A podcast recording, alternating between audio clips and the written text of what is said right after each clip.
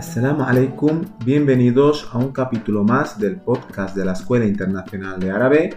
Este capítulo va a ser un capítulo diferente ya que es un vídeo de nuestro canal de YouTube Árabe con Mikael y hemos extraído el sonido que se adapta perfectamente al podcast y vamos a hablaros sobre la historia de los Romeo y Julieta árabes, Mejnun y Leila. Esperamos que os guste.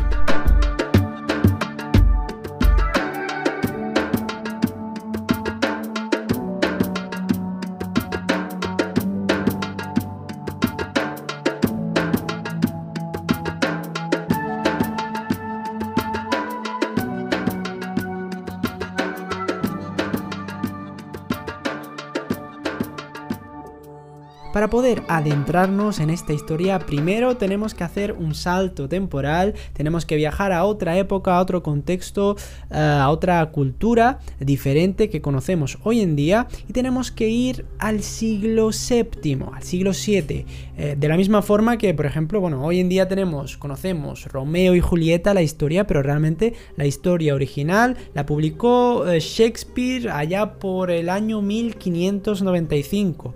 La historia que vamos a ver hoy es incluso más antigua todavía. Dicho esto, nos tenemos que remontar al siglo VII al desierto de Arabia, donde pues la sociedad en esa época funcionaba completamente diferente a lo que funciona hoy en día. Era desierto, la sociedad eran diferentes tribus que funcionaban diferente ¿no? a la civilización que tenemos hoy en día. Y la historia de Qais y Leila, que bueno, se le conoce por Mejnun, pero realmente su nombre es Qais. Esto os lo voy a explicar ahora. Bien, esta historia comienza por dos jóvenes que son Qais y Leila que se enamoran, que se enamoran, lo que pasa que son jóvenes todavía y no pueden casarse. Ambos forman parte de dos familias ricas y adineradas y por ejemplo Kais en su caso es un poeta y es un poeta que empieza a hacerse conocido eh, por sus poemas de amor a Leila, Leila, por su parte, no era poetisa, no escribía poemas, por lo menos en público y que sepamos, pero sí que es verdad que en esa época era muy conocida por ser la hija de un mercader muy rico y muy conocido en la época. ¿Y qué es lo que pasa? Que como he dicho, Kais empieza a escribirle muchas, mucha poesía, muchos poemas a Leila y se empieza a hacer muy conocido por esto y la gente le empieza a llamar Mejnun, de que está loco. Y de hecho Mejnun o Mejnuna significa loco o loca y es algo que se le dice a alguien que ah, para decirle estás loco, o ancha mejnun, o anchi mejnuna, realmente hace referencia a que cuando una persona está poseída por un jin, por un genio, ¿vale? Entonces mejnun hace referencia a eso, pero se usa, ¿no? Como nosotros en español le decimos a alguien, oye, estás loco estás loca. Bien, ya tenemos el hilo principal de la historia, tenemos a Kaes y a Leila que están enamorados, ah, es un amor correspondido, lo que pasa que, claro, son jóvenes. Kais se ha vuelto loco de amor, está por todos los lados hablando de Leila, escribiendo poemas, vagando por los pueblos, por las ciudades, hablando de su amor. pero claro, llega el momento de que son adultos y que ya pueden casarse. ¿Cuál es el problema? Y es que el padre de Leila no acepta el casamiento y no deja que puedan casarse. La razón principal por la que pasa esto es que Mejnun, al fin y al cabo, era conocido por Mejnun, y nunca mejor dicho, ¿no? Por este, por este sobrenombre que le puso la gente para decir que estaba loco. Entonces, el padre de Leila no quería casarla con él, ya que a nivel social, a nivel de, lo que la gente pensaba o lo que la gente podía pensar, era como una especie de deshonra casar a tu hija con alguien que la gente consideraba que estaba loco o que era prácticamente un desequilibrado mental. Entonces, bueno, imaginaos al pobre muchacho, ¿no? Lleva toda su vida como loco, ¿no? Esperando al momento de poder casarse con ella, repartiendo su amor, ¿no? Por todos los lados, pero... Ah, no era posible, no era posible y, empeoró más todavía. Imaginaos, ¿no? A un pobre enamorado, ¿no? Decirle que no puede estar con, su amada, enamorado, enamorada, ¿no? entonces, ¿qué pasa? Pues él continuó vagando por ciudades, por pueblos, hablando de su amor, contando su, desesperación. Incluso la propia familia de Kais estaba mal. Eh, hicieron, intentaron de todas las formas posibles, ¿no? De, intentar ayudarlo, intentar, ¿no? Que se tranquilizase, o que la olvidase. Incluso eh, hicieron una peregrinación a la Meca para pedir un milagro, para que Jais pueda estar tranquilo, que pueda estar bien, pero no lo consiguieron. ¿Y qué pasó con Leila? Que un tiempo después de haber rechazado, el padre de Leila, de haber rechazado a Jais, eh, le casaron con un rico mercader que sí que es verdad que le gustaba más al padre y por intereses pues acabó casando su hija con él. Tras esto, nuestro Majnun se enteró y obviamente al enterarse, pues ya fue la locura máxima, ¿no? Eh, abandonó la tribu donde vivía, abandonó su familia. De hecho, eh, eh, en esa época, ¿no? Y, y, normalmente en las comunidades y en las tribus, lo peor que te puede pasar es que te echen o te destierren de la tribu, ¿vale? Y en este caso es que él, con su locura, con su enamoramiento, pues él, él, mismo no soportaba seguir estando allí y él mismo abandonó la tribu, algo que, que en esa época pues era impensable. Y se comenta que tras abandonar su tribu y su familia, lo que hizo fue empezar a vagar por el desierto, pues buscando, ¿no? Con esa esperanza de poder encontrar el amor de Leila. Eh, se dice que también su familia pues intentaba ayudarlo, intentaban ir al desierto y dejarle comida, dejarle pues bienes, comida, eh, ropa, ¿no? Para que él pueda tener de cierta forma pues que pueda tener algo que comer, porque al final en un desierto árido pues no, no es como un restaurante, ¿no?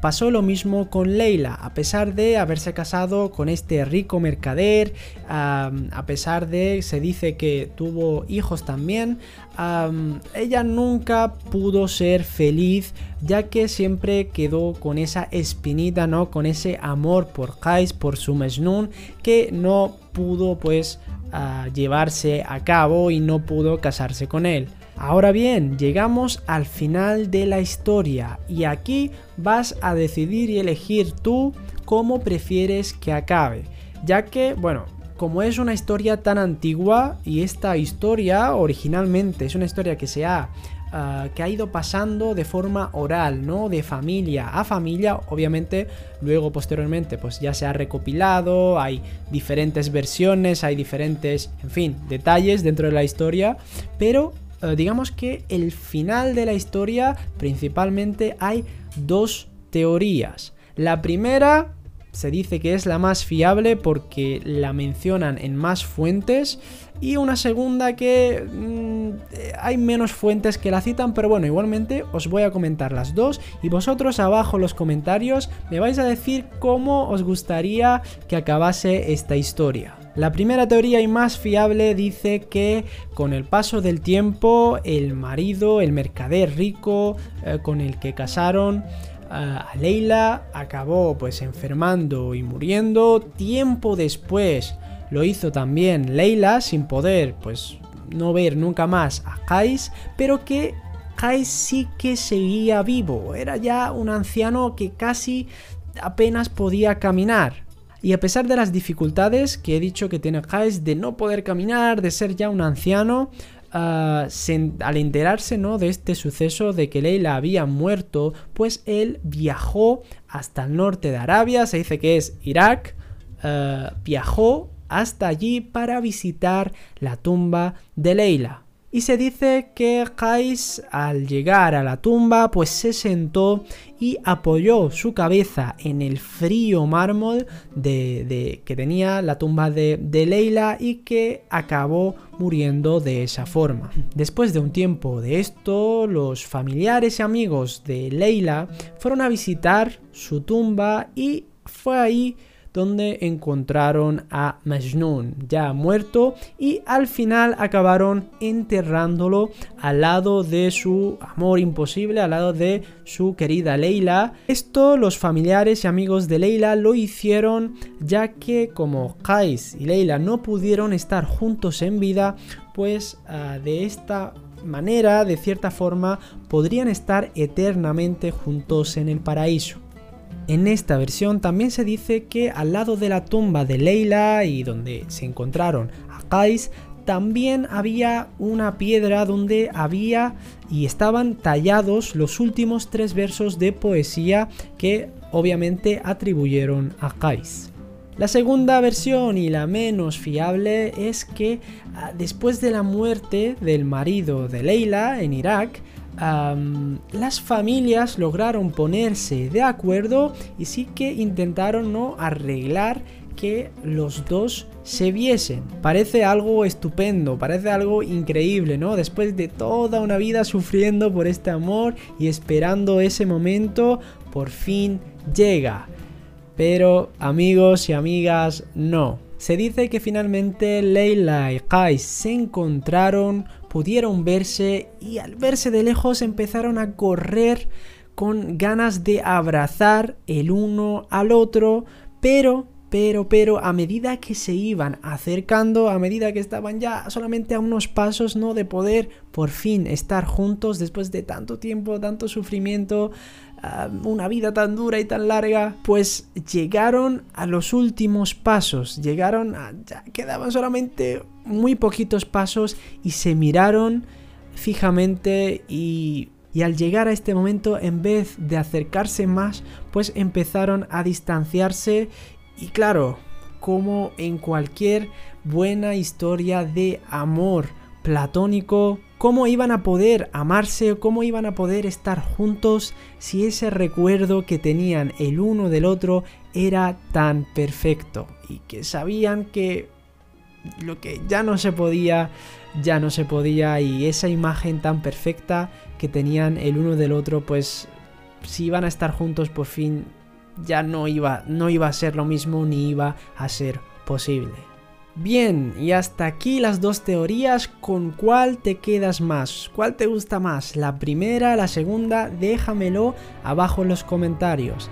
Es importante destacar y mencionar que esta historia, la historia de Majnun y Leila, eh, siempre ha sido una referencia dentro de la literatura árabe. Eh, se han hecho películas en el mundo árabe, en la India, basadas en esta historia, ¿no? Y como os he dicho al principio, este fenómeno es exactamente igual, incluso como hemos visto, es incluso más antiguo que eh, Romeo y Julieta, según las fuentes. Incluso a día de hoy en la música actual podemos encontrar al conocido guitarrista y cantante Eric Clapton que dedicó y, creó, ¿no? Compuso una canción llamada Leila, eh, dedicada a su amada en la vida real, eh, donde pues se basó en esta, eh, en esta historia de amor imposible, la de Majnun y la de Leila.